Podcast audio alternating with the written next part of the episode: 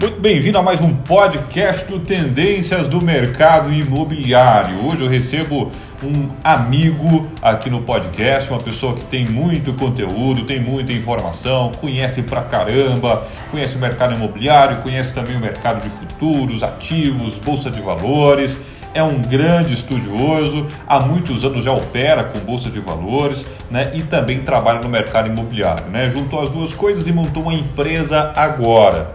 Ele foi gerente comercial, diretor comercial é, de multinacionais, né? Hoje ele é proprietário da M2 Investimentos, mas também foi executivo da BR House no Centro-Oeste. Tem um currículo enorme, é uma grande pessoa, um ser humano formidável, de uma das suas qualidades pessoais é realmente a generosidade. Muito obrigado, Leandro Marcelino, que hoje fala conosco sobre a diminuição da Selic. Quais são os seus impactos, o que isso mexe no mercado imobiliário, se nós temos algum avanço, alguma coisa, ou não temos nada, ou continua mais do mesmo. Algum movimento nesse sentido? Então, Leandro, já começo é, perguntando qual que é a influência de ter a Selic a 3%? É a menor taxa Selic histórica e há uma previsão, inclusive, de diminuir a Selic para o final do ano ou início do ano que vem. Quais são os seus impactos, o que isso beneficia e o que, que isso também pode, eventualmente, claro, prejudicar? Grande Eduardo, tudo bem? Satisfação aí em poder ajudar a esclarecer a informação e ter ela mais precisa para que todos tenham entendimento real do que está acontecendo, né? Primeiro ponto, né? O que, que significa essa Selic a 3%? Historicamente, a gente já teve Selic lá 15, 16, é... então agora a gente está aí com 13. Isso é uma resposta direta para a economia, né? Uma economia em, em, duas etapas, tá? Assim, eu queria muito deixar isso claro, porque é para a economia real e um tapa na cara da economia especulativa, que é simplesmente aquele capital de giro que entra e sai do país de acordo com a volatilidade, né? Então, isso aí hoje vai a princípio buscar ter um funding, ter recurso aí de, for de certa forma é, mais barato, né? Já que a Selic é um indexador geral em tudo, você observa a Selic. Então, é, a intenção é obviamente você ter essa, esse recurso aí para obviamente promover o crescimento. Então, acho que o primeiro ponto é isso. Então, quando a gente sai de uma Selic de 15 e tem uma Selic de 3, é uma resposta, obviamente, para a economia. E, obviamente, nesse sentido, a gente tem aí a economia contra a pandemia. A gente está vendo aí que o mundo está falando em desacelerar 3, 5, 7%. Então, é uma preocupação geral. Mesmo antes da pandemia, vale a gente reforçar que o mundo já tinha essa preocupação dessa desaceleração. Não é à toa que os Estados Unidos já vinha reduzindo taxa interna deles, é, de juros. Você via que a China já vinha reduzindo. Mas aí quando veio a pandemia, eu acho que todo mundo mais do que nunca aprimorou, acelerou essa redução. Por quê? Acho que com recurso abundante, não que, este, não que estivesse faltando, muito pelo contrário. Não, diferentemente de todas as outras crises que já este, que todo mundo já viveu, essa é uma crise diferente, porque a princípio não falta recurso, né? A princípio é uma crise muito mais do que, que está por vir, né? uma crise mais de confiança, crise de como que as coisas devem se comportar de agora em diante. Maravilha, Leandro. Eu vi alguns especialistas, inclusive, falando que é, iriam chegar próximo a uma Selic em torno aí de 3%, que se confirmou.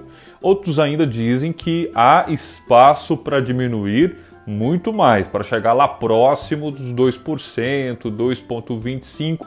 É uma expectativa, né, pelo que eu entendo, e assim como você também bem colocou, é de influenciar mercado, influenciar consumo, né, é de conter uma crise, dar uma resposta para que o mercado tenha confiança, confiança interna e também externa.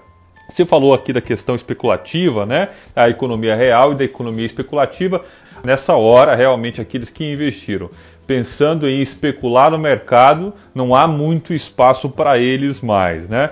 E a pandemia, evidentemente, é, pegou o mundo de surpresa, né, de sopetão. O Brasil que pensava realmente em crescer, agora tem que lidar com diversos problemas, pacotes é, tramitando no Congresso para poder atender estados e municípios. Não tem como correr disso, evidentemente, porque a saúde tem que estar em primeiro lugar. Mas, em contrapartida, cuidar da economia, do emprego, garantir renda, né?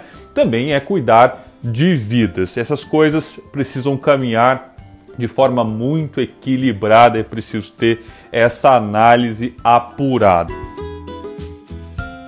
Leandro, você pontuou agora há pouco que esse momento é um momento muito importante, né? Marco histórico da Selic, né? Que teve lá 16%, 15, 14,25, todo mundo sabia que os juros estavam lá na tampa. Mas agora, é, num patamar de Selic de 3%, corremos o risco de ter uma desaceleração mundial, não só do país específico em função do aspecto pandêmico universal aí. Em vista dessa desaceleração que eu já mencionei, corremos o risco de enfrentar deflação? É, como é que vai ficar o cenário da inflação, do IPCA?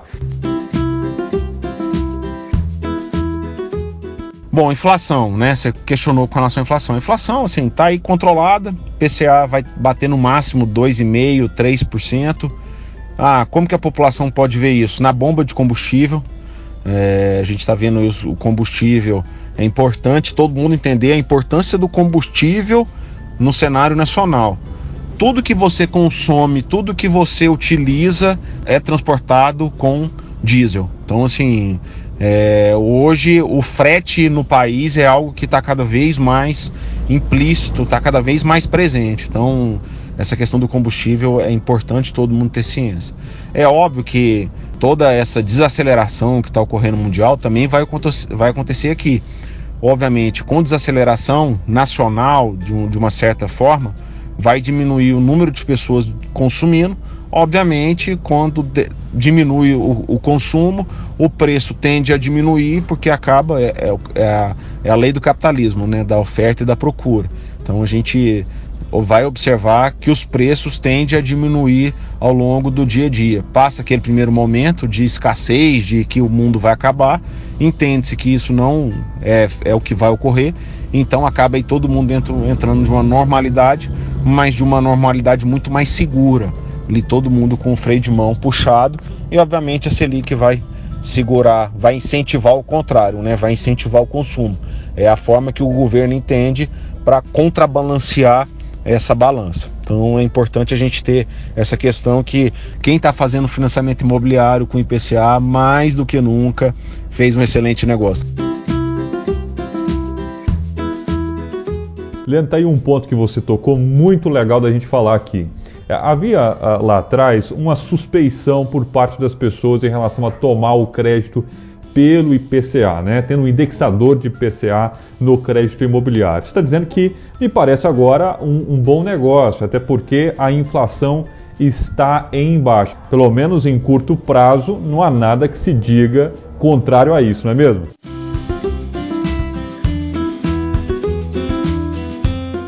Não é à toa que a Caixa Econômica Federal eu participei até tem umas três semanas de uma mesa redonda com o pessoal da Anchan e da Caixa, que o IPCA bateu recorde histórico de, de financiamentos imobiliários. Então, para todo mundo ter ciência quanto a isso. Maravilha! A questão do IPCA, que era um motivo de preocupação de grande parte das pessoas lá atrás, por um cenário de incerteza, será que vale a pena, não vale a pena? tem se mostrado bastante atrativo, como você disse, né, Leandro? Então, lembrando aqui, vale reforçar que quem hoje contrata um financiamento pela Caixa Econômica Federal só começa a pagar no ano que vem. Tem seis meses de carência aí. Além de tudo, você tem uma taxa muito interessante. Leandro, mas me conta aí sobre o dólar. Tô assustado com a questão do dólar. Tá quase seis reais. Teve 5,70, 5,73, vem flutuando entre 5,50 e a partir disso. E todos dizem, a partir da diminuição da Selic, que vai chegar aí nos seis reais. Bom, com relação ao dólar, é óbvio que o capital especulativo que porventura tivesse aqui buscando juros, esse capital vai embora. E o dólar alto. Ah, muita gente fala, ah, o dólar alto é ruim. Bom, é óbvio que a moeda sempre tem, sempre tem duas faces. Ruim do ponto de vista para quem, né? Do ponto de vista um estrangeiro, um, um fundo é, é, soberano chinês, um fundo soberano, sei lá, mundial aí, tenha o interesse de investir no Brasil. Com dólar alto, ele, o interesse deles acaba sendo mais aguçado.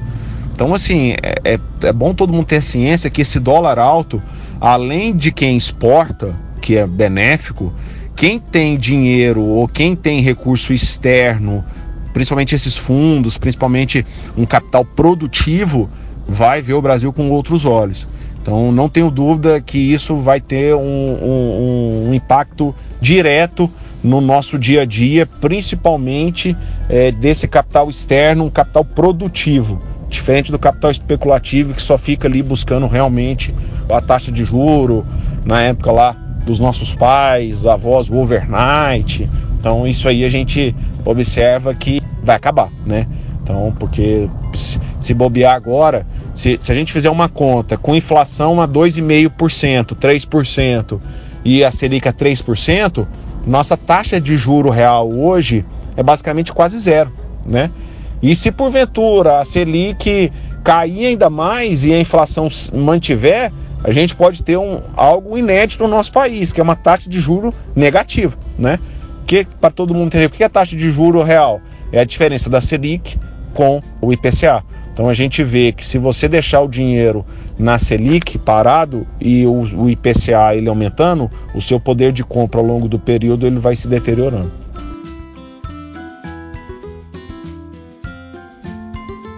Selic em baixa, agora 3% de Selic, a taxa básica de juros, meus senhores.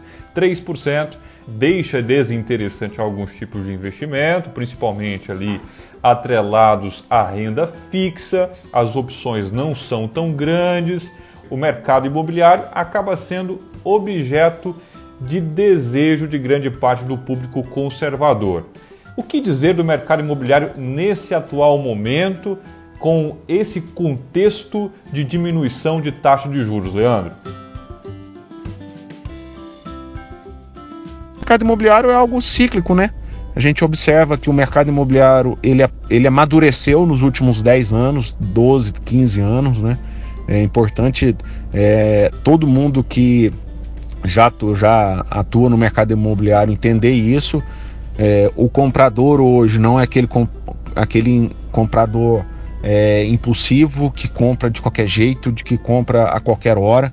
Muito pelo contrário, ele é um comprador esclarecido, ele sabe o que quer, ele mais do que nunca conhece todas as faces da compra, do financiamento imobiliário, de um possível distrato. Então eu vejo que quem está comprando hoje tem uma consciência muito grande e está de fazendo um bom negócio. E em contramão em tudo isso que está ocorrendo no mundo, no próprio Brasil, de investimento financeiro, tende a, a, a ter uma estabilizada ou até uma redução, o mercado imobiliário está em ascensão, né? Está em ascensão. Então a gente vê que isso tem tudo aí para continuar cada vez mais presente, principalmente porque existe uma carência muito grande habitacional no país, né? É importante todo mundo entender isso. Carência habitacional não significa falta de moradia, significa que você, que muitas vezes está no apartamento, tem uma carência de desejar um apartamento melhor, desejar um apartamento maior, porque a sua filha, sua família vai aumentar, ou aquele apartamento que talvez você vai querer ter uma churrasqueira na varanda, ou talvez aquele apartamento com uma vista para o parque. E isso é uma acaba sendo denominado uma carência de certa forma direta nesse processo migratório da, da população aí para novas habitações. E sem falar que a troca de imóvel cada vez mais presente hoje em dia, né? Então é isso aí. Bom, espero ter é, obviamente aí contribuído e que tenham Sucesso para todos.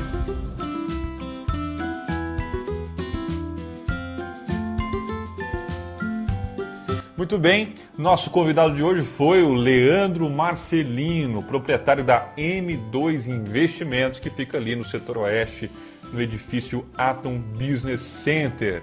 Você que está procurando investir no mercado imobiliário, quer ingressar no mercado imobiliário, é a melhor escola do mercado em Goiânia. Agradeço imensamente ao Leandro e mando um abraço para todo mundo da M2. E nós vamos ficando por aqui, claro, e nos vemos no próximo episódio. Nosso podcast do mercado imobiliário é o Tendências do Mercado. A gente se vê.